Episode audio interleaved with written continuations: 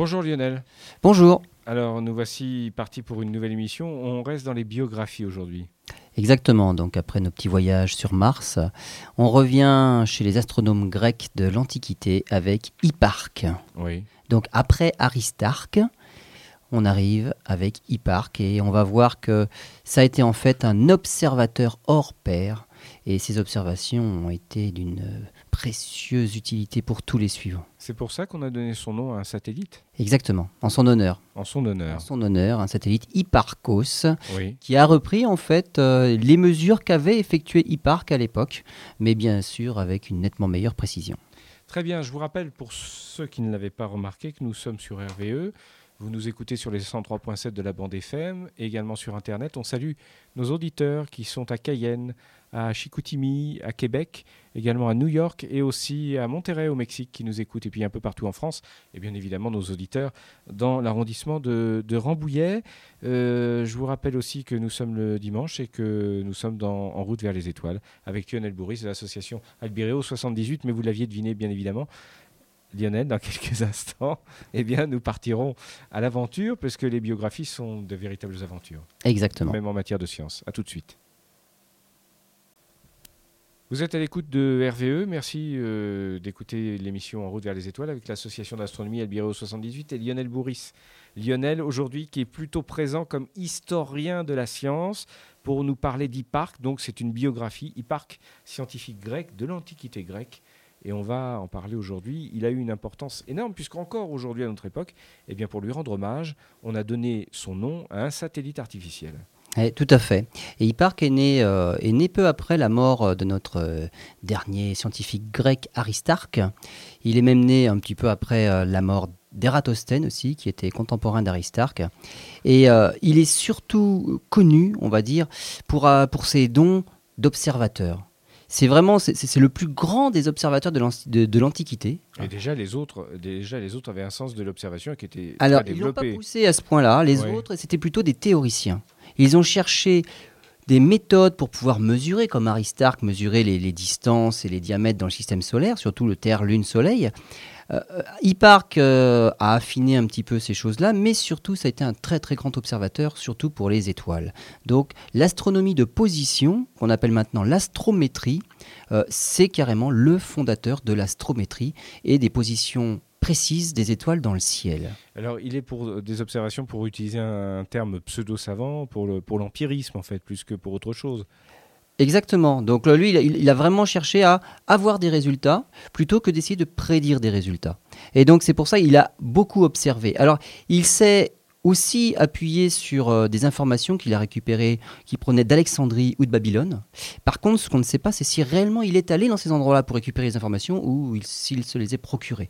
Donc sa vie, comme tous les, on va dire les Grecs, les astronomes grecs de cette époque-là, il y a quand même des, un, petit, un petit flou, hein, un léger flou. Tout ce que l'on sait d'Hipparque eh ben, provient de ce qu'en a dit Ptolémée quatre siècles plus tard. Voilà, mais, mais à cette époque-là, contrairement à ce qu'on pourrait croire, il y avait une circulation des idées, des informations d'une fa- prodigieuse par- si on la compare à aujourd'hui. Tout à fait. Tout à fait. Il y avait vraiment euh, une circulation des, des idées euh, et une recherche. Ils partageaient leur savoir. Certains étaient d'accord, d'autres pas. Et première chose, Hipparque était un très très grand observateur.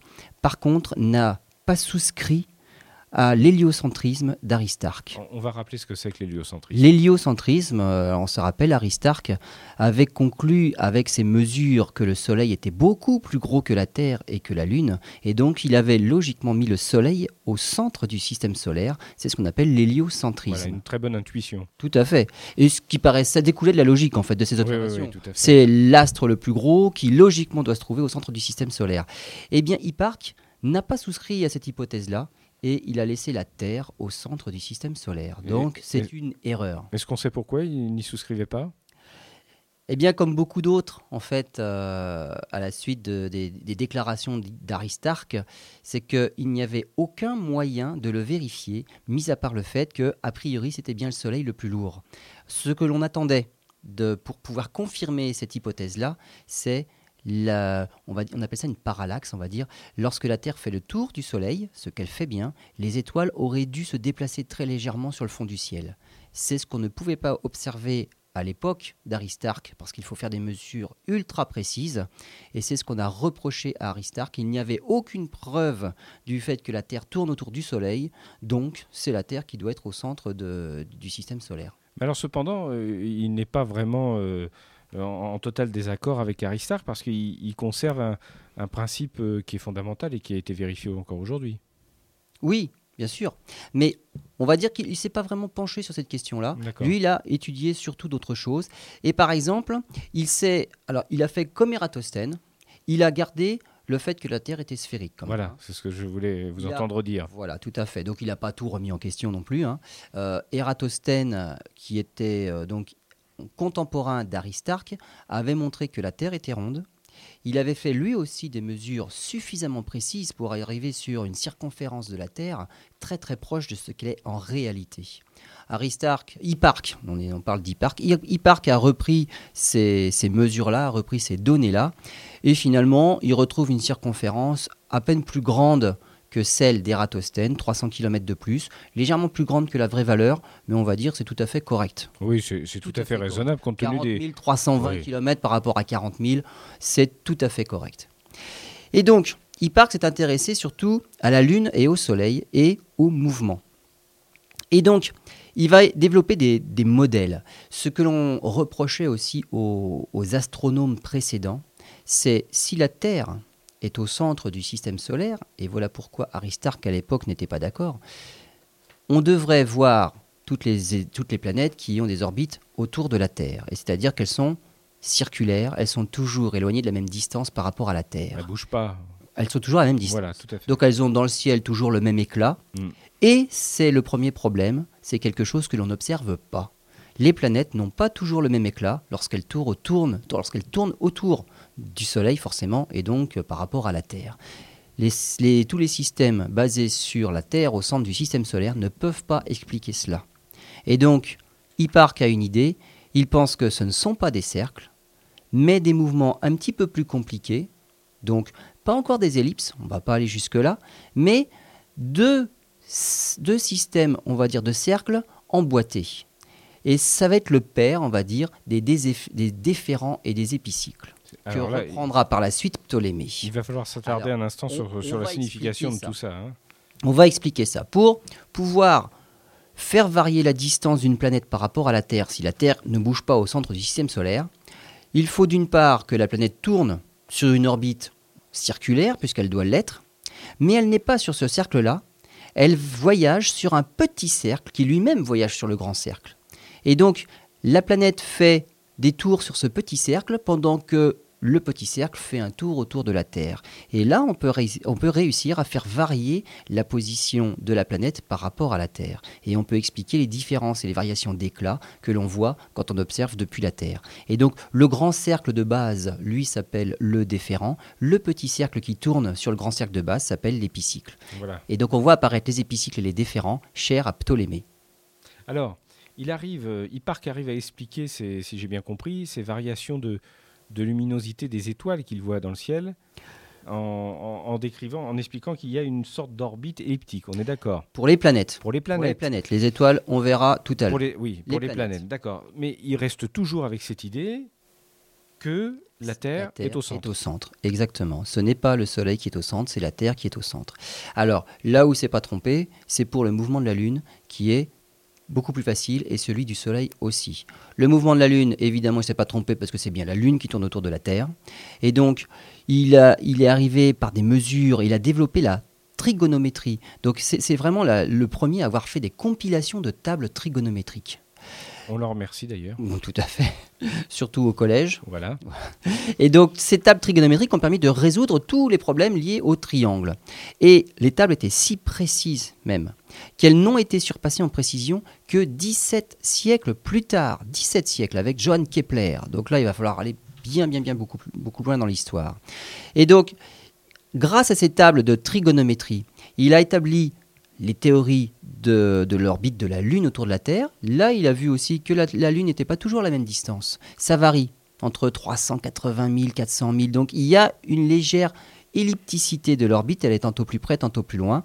Et en combinant l'orbite de la Lune avec l'orbite du Soleil, qu'on peut considérer aussi finalement le Soleil tourne autour de la Terre. C'est la Terre qui tourne autour du Soleil. À vue d'œil, Mais oui. si on prend le comme mouvement relatif, finalement, en disant que c'est le Soleil qui tourne autour de la Terre, il étudie tout à fait aussi bien l'orbite de la Terre par rapport au Soleil. Donc ces deux astres-là, ces deux seuls, on pouvait considérer que ça tournait, on va dire, relativement par rapport à la Terre, et il s'est pas trop trompé. Et grâce à ces observations-là, il a pu surtout développer une méthode fiable pour prédire les éclipses, qu'elles soient de Soleil ou de Lune. On va poursuivre euh, l'étude de la vie euh, passionnante d'E-Park dans quelques instants. À tout de suite. Merci d'être à l'écoute de RVE et de l'émission En route vers les étoiles, émission que vous êtes toujours plus nombreux à écouter. Euh, et on rappelle qu'on a eu la chance euh, eh bien, de faire euh, l'honneur de la presse ces deux derniers mois, de la presse spécialisée en astronomie. Voilà, il fallait le, noter avec des petits articles, ça nous a fait très plaisir, on les remercie d'ailleurs. Alors on va revenir à, à l'étude d'E-Park, à la biographie d'E-Park. Euh, on va parler de l'année tropique. Alors, ne croyez pas tout de suite que nous allons parler de vacances ou euh, de soleil sous les tropiques, rien à voir. Euh, bien que si, on parle un peu de soleil quand même. Exactement, exactement, puisque l'année tropique, finalement, c'est l'année des saisons. Alors, il y a des saisons sur Terre simplement pour une chose, c'est que l'axe de rotation de la Terre est incliné et il pointe vers l'étoile polaire. Et donc simplement ça, lorsque la Terre tourne autour du Soleil, eh bien de temps en temps cet axe pointe vers le Soleil, et donc le Soleil il est haut sur l'horizon, c'est l'été. Mhm. Et six mois plus tard, eh ben, cet axe-là pointe dans la direction opposée, et finalement le Soleil se retrouve bas sur l'horizon, et c'est l'hiver. Donc c'est simplement parce que notre axe d'épaule est incliné par rapport à notre orbite terrestre que nous avons l'apparition de saisons. Si nous avions l'axe d'épaule perpendiculaire à l'orbite de la Terre, c'est-à-dire l'équateur de la Terre parallèle à l'orbite de la Terre, il n'y aurait pas de saison. Ça serait quel temps alors? Le Soleil se lèverait toujours à la même heure, par... enfin, pour une position donnée sur Terre, il La se même lèverait saison, à la même voilà. heure, il se coucherait à la même heure, il n'y aurait pas de variation du tout dans le ciel, Oui. il passerait toujours sur la même orbite et il s'élèverait toujours dans le ciel de la même façon pour un point donné sur Terre. C'est-à-dire Il que n'y aurait pas de saison. certaines régions de la Terre, ça serait l'hiver, tout le temps. Alors, D'autres le printemps, tout Ce- le temps. ce- Et d'autres l'été? alors Pas vraiment ça. hein. Pas loin, pas loin. loin. Certaines régions, si. Là où le soleil passe au plus haut, c'est-à-dire l'équateur, ce serait toujours l'été à l'équateur. Ouais. Ce serait plus tempéré, on va dire, dans les eaux, dans les lat- latitudes moyennes. Et ce serait toujours un soleil rasant sur l'horizon, eh bien, au niveau des pôles. Oui. Et il n'y aurait aucune variation suivant la date de l'année. Mais nous avons un axe, l'axe des pôles incliné par rapport à l'orbite de la Terre. Et c'est simplement ça qui fait qu'il y a des saisons qui sont marquées. Alors, parce que c'est difficile à concevoir, rien qu'en en parlant simplement de cette idée des saisons. Mais il suffit de dire à nos auditeurs de prendre, de faire le- l'expérience très simplement. Ils prennent à la rigueur euh, une pomme qu'ils mettent au milieu de, de leur table, et puis euh, à côté un petit, un petit objet rond euh, qu'ils inclinent, Voilà, et ils verront qu'en le faisant tourner autour de cette pomme, voilà. eh bien, euh, la période, euh, euh, enfin la, la surface concernée n'est- jamais la même. Exactement. À une condition Oui. de garder cette inclinaison toujours fixe. Toujours fixe. C'est-à-dire que l'axe d'épaule est toujours dirigé vers, eh ben on a de la chance, nous, il y a une étoile dans cet axe-là, c'est l'étoile polaire. Enfin, c'est valable si c'était orient- si orienté vers autre Ah, chose. bien sûr, On est c'est valable. Si c'est orienté n'importe où ailleurs, c'est exactement la même Ouais, ouais. chose. Pour nous, astronomes, l'intérêt, c'est que justement cet axe-là, très particulier, il suffit de pointer nos télescopes parallèlement à cet axe-là et on compense exactement la rotation de la Terre. Et on a de la chance, il y a l'étoile polaire qui est juste dans cet axe-là.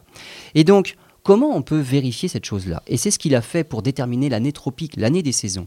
Eh bien, il suffit de mesurer tous les jours, on va dire, à un moment précis, lorsque le soleil passe juste au sud, c'est-à-dire c'est le moment où il culmine pendant la journée, où il est le plus haut dans le ciel, eh bien, on mesure justement sa position dans le ciel. Ça, c'est pas facile parce que le soleil, il vaut mieux éviter de le regarder.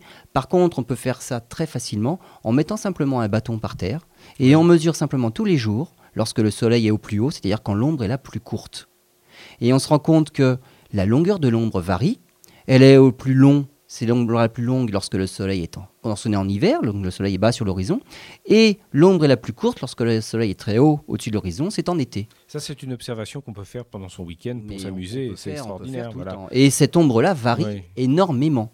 Même pendant les saisons. Énormément. Ah oui, oui, oui. D'un jour à l'autre, on peut mesurer une différence. Oui. C'est-à-dire sur quelque chose, euh, c'est une expérience que je fais avec, avec mes élèves à l'école. On a un préfabriqué qui nous sert de référence, on mesure son ombre. D'un jour à l'autre, il y a déjà 2-3 cm de différence. Et l'ombre varie de 4 mètres 30 au plus court de l'année jusqu'à plus de 14 mètres au mois de décembre. Donc c'est vraiment une variation importante. C'est une, vraiment, et c'est une mesure facile à faire. Et donc c'est exactement ce qu'a fait e-Park à l'époque. Et ce mouvement de va-et-vient de la longueur de l'ombre nous donne exactement la longueur de l'année des saisons. Lorsque l'ombre redevient la plus courte, eh ben, on est revenu en été. C'est-à-dire qu'on est revenu à la position dans laquelle la Terre dirige son axe d'épaule, le pôle nord, vers le soleil. On est à nouveau en été. Alors là, encore, c'est de l'observation. C'est de l'observation. Voilà, on n'est pas, capable de calculer les saisons, mais au fur et à mesure, au fur et à mesure des années, on se dit tiens, c'est bizarre. Eh bien, on n'est pas capable de calculer les saisons, oui et non. Une fois qu'on sait qu'elles mesurent 365 jours, on peut se dire que, eh ben, on divise en 4 et on a 4 saisons. Donc on peut calculer. non, mais j'entends bien, mais je, je parlais, je parlais, en fait, je voulais parler de nos observateurs de l'Antiquité, notamment d'Hipparque Eh bien justement, alors une fois qu'il a, qu'il a vu, une fois que ce mouvement de va-et-vient de l'ombre dure 365 jours, il suffit de diviser en 4 pour avoir nos 4 saisons. Mais en fait, il n'y a pas besoin, parce que ce que l'on fait, c'est que on trace le, la, la trace de l'ombre par terre, et finalement, après, on sait que lorsque l'ombre arrive à telle distance, euh, on, arrive dans la saison suivante et ainsi de suite. Et on sait que lorsque l'ombre arrivera au point le plus long que l'on a tracé l'année d'avant, on est en hiver. Et à ce moment-là, l'ombre raccourcit à nouveau jusqu'à revenir en été. Et donc, cette année-là, lorsque l'ombre a fait un va-et-vient du plus court au plus long et à nouveau au plus court, c'est ce qu'on appelle l'année tropique. C'est l'année des saisons. On a fait, on a déroulé les quatre saisons et on est revenu au point de départ. Et donc il a mesuré avec précision cette année tropique-là, et euh, on, a, on arrive à 365 jours, 5 heures, 49 minutes. Alors, question stupide, mais bien évidemment, j'imagine que euh, dans l'histoire de la Terre, la durée des saisons a varié. La durée des saisons a varié, probablement si l'orbite de la Terre a évolué. Mais on considère qu'à peu, a priori, ça, évolue très très très peu. Il y a des perturbations dans l'orbite terrestre qui font que ça change un petit peu, mais, c'est pas, ça. pas ça. Il y a une autre perturbation bien plus importante dont il faut tenir compte, et il s'en est rendu compte plus tard. Très bien. Et donc, après avoir étudié cette année tropique très importante, parce que l'année tropique, euh, donc c'est l'année des saisons, c'est l'année où on revient à nouveau en été, on va dire, si on part du 21 juin, un an plus tard, on est à nouveau au 21 juin.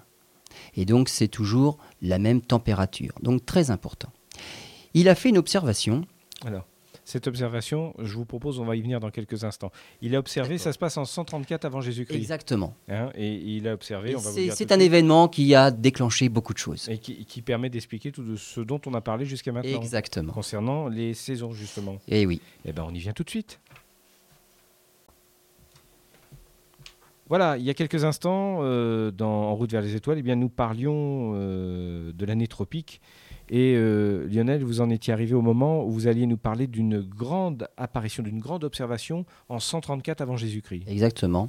Et à cette, cette année-là, une nouvelle étoile est apparue dans le ciel. Donc on appelle ça des supernovas. Et donc c'est un phénomène tout à fait provisoire, insolite. Et lui, ce qu'il a voulu savoir, c'est quelles étaient les coordonnées de cet objet-là. Parce que c'est quand même un phénomène rare à observer, l'apparition. Oui, c'est très très rare à observer. Le dernier qu'on a vu, c'est en 1987, et encore euh, avec des instruments. Quoi. Et donc lui, il a vu une nouvelle étoile dans la constellation du Scorpion. Il n'avait pas d'instrument à l'époque. Et ça lui a donné envie, pour pouvoir repérer ces, mots, ces, ces, phénomènes insolites, transitoires qui apparaissent comme ça dans le ciel, et eh bien simplement de répertorier tous ceux qui ne sont pas c'est-à-dire la position des autres étoiles. Et comme ça, c'est plus facile de repérer celles qui apparaissent à un moment donné par rapport à toutes celles que l'on connaît. Et donc, il s'est lancé dans une grande observation des étoiles du ciel. Et alors, il en a observé, alors certains écrits disent 850, d'autres 1025, on va dire un millier d'étoiles. Un millier d'étoiles qu'il va mesurer en grandeur, c'est-à-dire en éclat, et dont il va mesurer les coordonnées. Il va ranger ces, éclats, ces grandeurs en six grandeurs. C'est-à-dire c'est l'impression visuelle que l'on en, en, a. Et il va dire il y a des étoiles de première grandeur, deuxième grandeur, jusqu'à la sixième grandeur. C'est tout à fait arbitraire, puisque c'est simplement une impression. Hmm.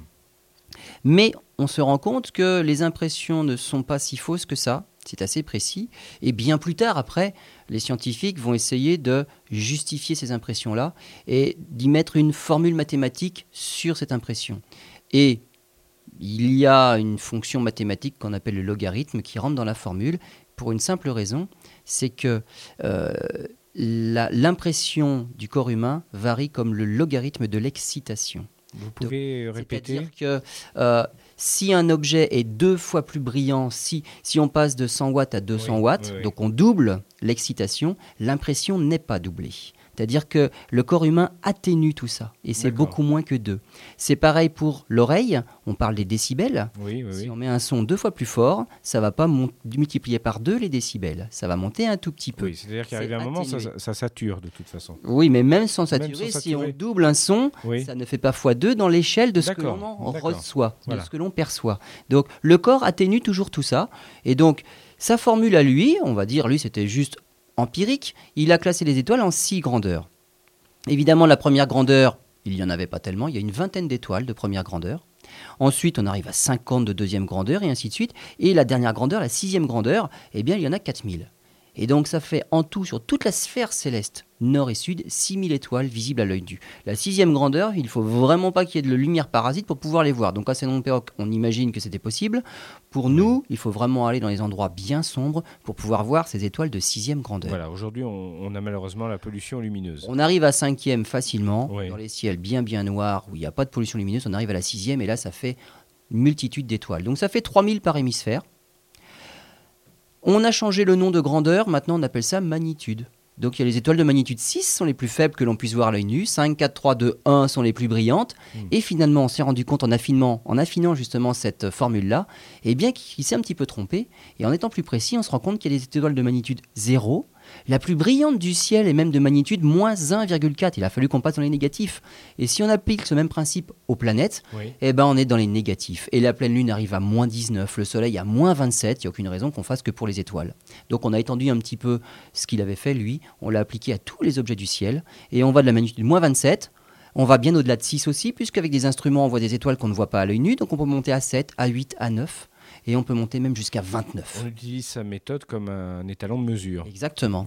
Donc c'est lui qui a commencé à classer les étoiles comme ça par grandeur et surtout il a classé les étoiles par position. Il a relevé les coordonnées précises des étoiles dans le ciel. Alors, dites-moi juste un instant, euh, si j'ai bien compris, il n'a quand même observé des étoiles que dans l'hémisphère nord. Exactement. Hein, on est bien d'accord là-dessus. Oui, tout à fait. Tout à fait. Donc, quand on multiplie par deux, ça nous fait 6000 étoiles. Donc, 3000 et 3000. Donc, Lorsqu'il a observé ces étoiles-là, il a fait une autre observation, puisque lui, il a établi son catalogue de positions stellaires. C'est un catalogue qui existait avant celui de Messier Exactement. Voilà. Et donc là, son catalogue à lui euh, regroupait donc les étoiles qu'il pouvait voir depuis l'hémisphère nord, et il a comparé son catalogue avec un autre catalogue, avec, on va dire, un relevé qui avait été fait par, euh, par Eudox et Timochares avant lui bien avant lui.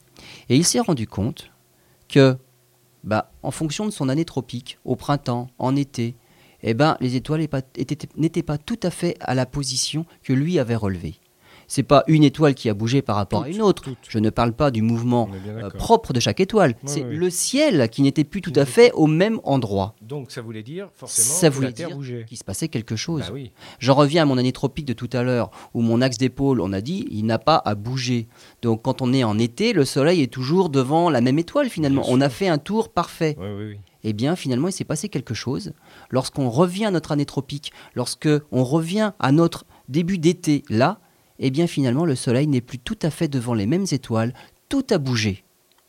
Et ce petit mouvement-là, ce petit décalage-là, c'est ce qu'on appelle un mouvement de précession. Et tout mouvement de rotation est animé de précession. Et en fait, d'où vient l'erreur? Eh bien là, on imagine une toupie. Vous prenez une toupie, vous faites tourner une toupie. Alors évidemment, elle tourne vite sur elle-même. Oui, bien sûr. Mais ce qu'on observe surtout, c'est l'axe de rotation de la toupie. Il fait un mouvement bien plus lent et lui-même tourne. Donc il y a le mouvement propre de la toupie qui va très vite et il y a un lent mouvement de rotation de son axe de rotation lui-même. Et tout à l'heure quand on disait l'axe des pôles de la Terre toujours dirigé vers l'étoile polaire, c'est là où on a un tout petit peu menti, cet axe-là bouge en réalité. alors il bouge pas vite. Il fait un tour sur lui-même et il revient dans la même position vers la polaire au bout de 26 000 ans. Mais ça suffit pour tout décaler. Alors, là, ça pose un problème parce que il y a une autre année, on a parlé de l'année tropique, l'année des saisons. On pourrait parler d'une autre année, c'est lorsque le Soleil revient devant la même étoile. Au bout d'un an aussi, on appelle ça une année sidérale. On a fait un tour. Alors, elle est de combien cette année Et sidérale il y a une toute petite différence. Oui. Et donc, l'année tropique, tout à l'heure, on a dit que ça faisait 365 jours, 5 heures et 49 minutes. Euh, l'année sidérale est un petit peu plus longue, 365 jours, 6 heures 9 minutes. Il y a un peu plus de 20 minutes d'écart. Enfin, ça se tient quand même. Ça se tient quand même. Oui. Mais ce petit décalage fait que, au bout de 70 ans, il y a un décalage d'un jour déjà entre les deux. Alors là, il va falloir qu'on se mette d'accord. Comment on définit l'année?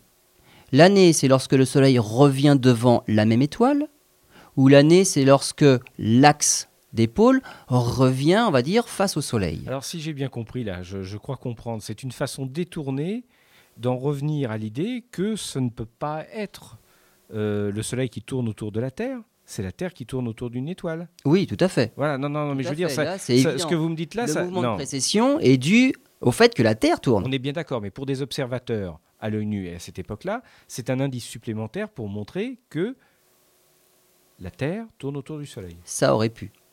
Ça aurait pu, mais ça... Ça aurait pu. Parce qu'on peut considérer que c'est l'orbite du Soleil qui est animée d'une précession et non pas celle de la Terre. Donc Mm. tout est relatif. Mm. Donc on peut dire c'est le Soleil qui tourne, c'est lui Oui. qui est animé d'un mouvement de précession, c'est son orbite qui est légèrement décalée Mm. tous les ans. Donc ça aurait pu. Mais non. Donc c'est vraiment la Terre qui est animée d'un mouvement de précession. Et là, j'en revenais donc à ce que je disais tout à l'heure, il va falloir qu'on se mette d'accord, puisque l'axe des rotations bouge légèrement, l'année, il va falloir qu'on choisisse. Alors, si par exemple, euh, on considère que l'été, c'est lorsque le Soleil est toujours devant la même étoile. Mhm. Et là, on va prendre un exemple précis. Le 21 juin, le Soleil est au pied des Gémeaux. Donc les Gémeaux, c'est deux, deux petits Gémeaux là. Et le 21 juin, il est au pied du jumeau de droite. Si on considère qu'une année, c'est lorsque le Soleil revient ici, c'est-à-dire là, c'est l'année sidérale, c'est parfait. Qu'est-ce qui va se passer? Eh bien, le 21 juin, l'été tombe bien le 21 juin 2008, mais en l'an 4000, je sais bien, on voit un petit peu plus loin, eh bien l'été, ce sera le 21 juillet. Il y aura eu un décalage. Oui, quand même. Et si on va un petit peu plus loin, ça décale de un mois tous les 2000 ans. En l'an 14000, on dira que l'été, euh, quand le soleil est dans les Gémeaux, eh bien, on sera en plein 21 décembre. Et Bon. là, il fait froid. Donc l'été, quand il fait froid, ça va pas. Donc ce qu'on se considère, c'est l'inverse. On dit l'été, c'est quand l'axe des pôles est dirigé vers le soleil. Et à ce moment-là, il y a un autre phénomène, c'est que le soleil n'est plus dans la même constellation. Et il change de constellation tous les 2000 ans. On va revenir sur euh, tout ce sujet passionnant dans quelques instants. Lionel, euh, ah oui, je rappelle quand même à nos auditeurs que vous êtes le représentant de l'association d'astronomie Albireo 78, pour ceux qui nous rejoignent en tout cas. Et vous êtes sur RVE dans l'émission En route vers les étoiles. Vous nous parliez il y a quelques instants eh bien, d'années euh, sidérales. Oui. Hein, et des saisons. Quand les déterminer Les saisons, par exemple, dans quelques milliers d'années qui tomberont l'été au 21 décembre. Et voilà. Pour fêter exactement. Noël, ça fera, on aura chaud avec Voilà. euh, les, les Bah, manteaux du Père Noël. Si on va dans l'hémisphère sud, oui. Oui, ben oui. Mais si on reste dans l'hémisphère nord, non. Et donc, ce, ce- Oui, c'est ça que je ce- comprends ce- pas. ce J'ai beaucoup de je- mal à le comprendre, très Ce honnêtement. que je hein. disais tout à l'heure, si on avait un axe de rotation de la Terre qui était perpétuellement fixe, Oui, toujours oui, dirigé dans la même position, que l'on considère que l'été commence lorsque l'axe des pôles, alors le pôle nord est dirigé vers le Soleil, Mm. ou que l'été c'est le jour où le Soleil est au pied des Gémeaux, ce serait exactement la même chose. Parce que la Mm. Terre est toujours exactement au même endroit perpétuellement lorsque le Soleil est dans les Gémeaux ou lorsque l'axe des pôles est dirigé vers le Soleil. Ça ne changerait pas. Mm. Le problème, c'est que cet axe des pôles change un petit peu. Et imaginez s'il fait un quart de tour. Je reviens au même endroit, le Soleil dans les Gémeaux, mais mon axe pôles a fait un quart de tour, il est plus dirigé vers le Soleil. Mm. Donc il faut que je laisse encore la Terre tourner un petit peu autour du Soleil pour que mon axe d'épaule se retrouve dirigé vers le Soleil. Et donc du coup, le fait que l'axe d'épaule soit dirigé vers le Soleil ou que le Soleil soit toujours en même position dans le ciel sont deux phénomènes tout à fait dissociés, simplement parce que l'axe d'épaule est animé d'un mouvement de rotation qu'on appelle la précession et qui dure 26 000 ans. Et le deuxième exemple que je prenais, donc, et c'est celui qu'on a pris de toute façon, c'est on a décidé que l'été c'était le 21 juin Donc Oui, c'était quand il faisait chaud. C'est arbitraire aussi également. Bien évidemment, c'est Oui, il faut arbitraire. une date. Il Voilà. faut, des repères de toute C'est façon. plus facile de dire l'été, c'est quand on ressent une impression de chaleur, Oui. plutôt que dire l'été, c'est quand le soleil est dans les Gémeaux. Ça, on le voit moins, c'est moins perceptible pour, le, euh, pour, pour, euh, n'importe qui. Mais parenthèse, c'est amusant ce que vous nous racontez là, parce qu'on est là souvent euh, à se dire euh, Ah bah tiens, l'été cette année, il commence, il est frais à la même date que l'année dernière. Ce qui veut dire que ça n'a pas grand sens, puisque, enfin bon, dans les grandes tendances, Globalement, voilà, Globalement, enfin je veux Bien dire, sûr, il y a toujours des étés plus ou moins pourris. s'il y a une semaine de décalage, c'est pas dramatique, c'est ça Non, que je veux dire. absolument Pas, On mais est de toute d'accord. façon, là, c'est plus le climat local qui fait les, qui fait les J'entends bien, différences. j'entends bien, mais bon, voilà, d'accord. Et donc là, nous, on a pris le parti au euh, inverse, on va dire. C'est on dit l'été, c'est quand on ressent Oui. cette impression de chaleur. Simplement, l'été commence au jour le plus long, c'est-à-dire le jour où le soleil est le plus haut dans le ciel. Le Il y en a- solstice. Et voilà, c'est le solstice. Et on a dit, ce jour-là, on va dire, c'est le 21 juin. Oui. Et ça veut dire que l'on lie, on est en train de lier notre année des saisons à l'année tropique, ce qui paraît logique. Hmm. Et l'été commence lorsque l'axe de- des pôles, l'axe de rotation de la Terre, le pôle nord est dirigé vers le soleil. Oui. D'accord? Mais si on fait ça, j'ai dit, comme ça se décale un tout petit peu, et bien Le- finalement, en 4000, là, en 2008, l'été va commencer, le soleil sera dans les Gémeaux. Je me doutais qu'il y avait un i que je vous voyais venir. En 4000, si on fait la même chose le 21 juin, eh ben, le soleil sera dans le taureau. Oui. En 8000, le 21 juin 8000, le soleil sera dans les poissons. Donc il ne- il n'est pas toujours au même endroit. Ça va poser problème à déplacer. nos- pour nos astrologues, hein, nos amis astrologues. Bah, c'est tout, oui, en fait. En fait, c'est tout. C'est tout. Puisque eux, ils disent que si on est né, alors je prends l'exemple de février, parce que je connais mieux février, Oui. Euh, en février, on est du signe des poissons parce que, paraît-il, le soleil est dans les poissons lorsque l'on est et qu'on est en février. Et des versos. Voilà. Eh bien, au mois, euh, en, en l'année 8000, si vous voulez être poisson, le soleil, il sera quand même, euh, c'est le 21 juin qui sera dans les poissons. Donc le signe du poisson, il sera au mois de juin, il sera pas au mois de février. Oui, d'accord. Il y a un décalage. Oui, voilà. Et en fait, tous les signes du zodiaque, puisque maintenant il s'est écoulé 2000 ans depuis l'année zéro, sont tous décalés d'un mois. Donc dans les horoscopes, euh, il faut regarder le signe d'avant et non pas le signe d'après. Donc tout est un petit peu décalé. Donc les versos, il faut regarder avant, euh, les poissons après. voilà, faut tout regarder avant. D'accord. Et donc, voilà, à cause de ce lent mouvement de précession, et c'est Hipparque Oui. qui a découvert ce mouvement de précession, qu'il y avait un décalage entre les observations anciennes et celles que lui a fait. Et pourquoi il a vu ça? Parce que les siennes étaient suffisamment précises pour révéler ce décalage-là. Alors, il n'avait pas beaucoup d'instruments, mais euh, on pense qu'il a même été l'inventeur de l'astrolabe. L'astrolabe, c'est comme un planiciel, c'est-à-dire que c'est un disque plein, qu'on appelle le tympan, sur lequel va tourner un autre disque qu'on appelle l'araignée. Et l'araignée, euh, c'est un disque ajouré. Alors c'est un disque plat, on est d'accord? Un disque plat. Qui représente euh, l'univers, en tout cas le ciel. Alors voilà, exactement. Donc sur l'un des disques, euh, donc il y, a, il y a les étoiles, il y a le ciel étoilé, et sur l'autre, euh, c'est un disque qui est ajouré, qui représente eh ben, simplement l'horizon visible d'un endroit donné. C'est-à-dire que si on achète, euh, si on a un astrolabe euh, pour la Grèce, on va pas pouvoir l'utiliser si on va, euh, si on va en Éthiopie, si on va en, Afrique du Sud. Donc c'est vraiment un instrument tout à fait local, comme un planiciel. Et le planiciel, à quoi sert-il? On peut mesurer pour une date donnée d'une année l'heure de lever de n'importe quelle étoile, l'heure de coucher de n'importe quelle étoile. C'est pratiquement comme un, un planétarium. Voilà, c'est une carte. Exactement. C'est une, carte. C'est Ça permet, on, on permet, on est à tel endroit, ben voilà ce qu'on va voir. Exactement. C'est très simple. Tel endroit, telle heure, voilà comment sera le ciel à telle heure. Bon, très bien. Exactement. Eh Donc bien- l'astrolabe, c'est quand même un des premiers instruments. Il a inventé d'autres choses? Non, il a Non. inventé la- l'astrolabe. L'astrolabe, c'est déjà, c'est déjà On pense, hein, on n'est pas Oui. sûr, mais on pense parce qu'on n'a quand même pas, pas trop de- d'écrits. très bien. On- On va faire une nouvelle pause et on se retrouve pour la fin de cette émission et pour la fin de la vie passionnante et mouvementée d'e-Park.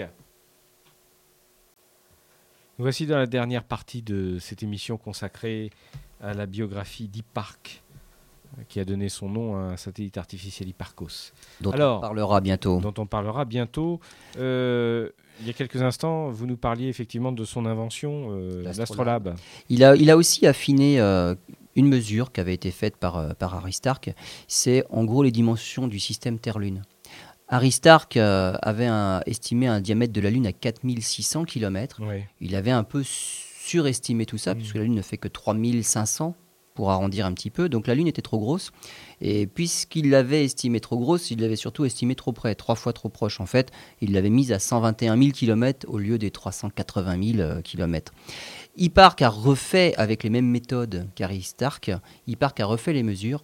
Et comme il était bien plus fin observateur et il avait des mesures bien plus précises, il a mm. pu euh, affiner ces mesures-là et il est tombé sur des choses bien plus précises. Donc le diamètre de la Lune qui était de 4600 km avec Aristarque est, devenu, est passé à 4200, c'était mm. toujours trop fort. Mais la distance est passée à 425 000 et finalement elle n'est pas si loin que ça parce qu'au plus loin la Lune va à 405 000, 410 000 km. donc, là il, était, il avait bien mm. affiné les choses. Donc il avait une, une meilleure idée on va dire, des dimensions du système Terre-Lune. Mmh. Et alors, en son honneur, il y a non, il y a, il y a le satellite Hipparcos. Alors, le satellite Hipparcos, justement, ça fait quand même référence à Hipparque. Alors, les scientifiques, euh, à mon avis, ils se creusent quand même bien la tête pour trouver des acronymes, parce que Hipparcos ne vient pas que de Hipparque, c'est carrément l'acronyme de quelque chose. Et ça veut dire High Precision Parallax Collecting Satellite. Ça veut dire c'est un satellite pour collecter des parallaxes de haute précision. Voilà ce que ça veut dire.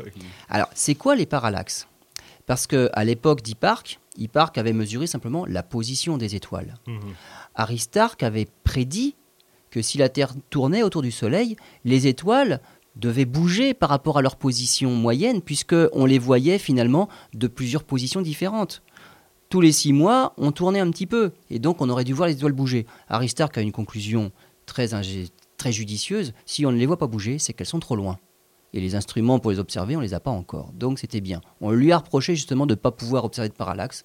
C'était pas donc la, Terre qui était, c'était pas le Soleil au centre du système solaire. Hipparcos, justement, est un satellite qui a été dédié à la mesure des parallaxes. C'est-à-dire qu'avec lui, on a pu mesurer ce petit déplacement des étoiles dû au mouvement de la Terre autour mmh. du Soleil. Et donc, c'est la mesure, et c'est la seule mesure directe des distances. Il n'y a que ça qui nous donne la, distance réelle d'une étoile par rapport à la Terre. Plus cette mesure est précise, plus on a une distance précise. Et juste avant Hipparcos, qu'on a envoyé en août 89 dans l'espace, ça a duré 4 ans la mission, jusqu'en août 93, on connaissait les distances de 5000 étoiles, donc faites avec des télescopes au sol et simplement quelques centaines avec une précision de 10%. Le satellite Hipparcos, qui avait simplement un télescope de 30 cm quand même, lui a mesuré plus de 2 millions et demi d'étoiles, position de 2 millions et demi d'étoiles, et il y en avait euh, plus de 20 000 dont on connaît la, précision, la, distance à, à, moins de 10%. Donc c'est vraiment quelque chose d'incroyable. Il a étudié en gros toutes les étoiles visibles jusqu'à la magnitude 11, donc 2 millions et demi d'étoiles par rapport aux 6000 visibles en globalité. Fait une différence, bien sûr. Il est allé à 2 millions et demi. Donc voilà Hipparcos et il a aussi euh, autre chose, Hipparque, il a un, même un astéroïde qui porte son nom, l'astéroïde numéro 4000. Eh bien, c'est l'astéroïde Hipparque. Voilà, en, son honneur en, son honneur. Voilà. Celui-là ne percutera pas, non, c'est pas. Celui-là, non, il n'est pas prévu pour nous toucher. Très bien. Bon, c'était fort intéressant. Je crois qu'on en a terminé pratiquement avec les, biographies des, scientifiques grecs. Il en reste un quand même. Il nous reste un grec. De taille. Un grec, euh, pas tout à fait antiquité, parce que là, on approche quand même presque du Moyen Âge. Tardive, on dirait. Tardive, c'est Ptolémée. Oui. Donc prochainement, nous parlerons de Ptolémée. Et lui, c'est que, il fait même s'il s'est trompé, euh, il fait partie de ces personnages scientifiques incontournables euh, comme le seront Newton, comme le seront bien d'autres, même s'il a fait des erreurs, parce qu'il a déterminé, il a, il a formaté les esprits pour de nombreux siècles. Mais oui, alors que ça aurait dû être Hipparque qui aurait dû prendre cette place-là. Voilà. Donc le l'observateur hors pair de toute l'Antiquité, c'est Hipparque. Très bien. Eh ben, Ptolémée, désolé pour lui s'il nous entend. D'où il est en tout cas, puisque ça remonte à quelques siècles il a, volé la vedette à notre personnage d'aujourd'hui, Hipparque. Merci Lionel. Euh, je vous rappelle que vous êtes euh, le représentant de l'association d'astronomie Albireo 78. Euh, l'activité de cette association, où en est-elle? Eh bien, nous participons à, notamment à la Nuit des planètes. Nous avons effectué les Nuits des planètes à Meudon le mois dernier. ça consiste à tous les ans. L'Observatoire de Meudon invite le public à venir observer eh bien, ce qu'il y a à voir dans le ciel. Donc on fait coïncider ça avec des choses qu'il y a à voir, donc les nuits des planètes, parce qu'il il y avait Mars, Saturne, et on met ça aussi à un moment du premier quartier, comme ça en plus il y a la Lune. Et donc il y a différents pôles d'observation avec un télescope de 60 cm, un télescope de 1 mètre, Albireo vient avec son propre instrument Ouais. et on accueille les groupes, donc le public qui passe par groupe d'une quinzaine de personnes jusqu'à 1h du matin. Donc on voit passer euh, 200 personnes à peu près et on leur montre le ciel. Et voir Saturne dans un instrument même d'amateur, c'est impressionnant. Très bien. On rappelle l'adresse de votre site? www.albireo78.com. Avec de- Le Oui. site est toujours en travaux. D'accord, très bien. Il y a quelques photos hein, quand même. Voilà, les photos sont à jour, c'est le reste qui traîne un petit peu. Voilà, soyez patients. En tout cas, merci d'avoir été à l'écoute de cette émission. On se retrouve la semaine prochaine pour de nouvelles aventures en route vers les étoiles. C'est terminé pour aujourd'hui. À bientôt. Voilà, l'astronomie s'est terminée sur RVE pour euh, ce dimanche. Euh, dans quelques instants, retour de la musique. Et puis à partir de 14h25, eh bien, on retrouvera la, rediffusion de l'émission euh, de Marc Dacier, Captivant, émission, vous le savez sans doute, diffusée le mercredi à partir de 19h25 et qui est consacrée à l'actualité de la bande dessinée. En attendant, je vous souhaite de passer un bon dimanche à l'écoute des programmes de RVE. Bon dimanche à tous.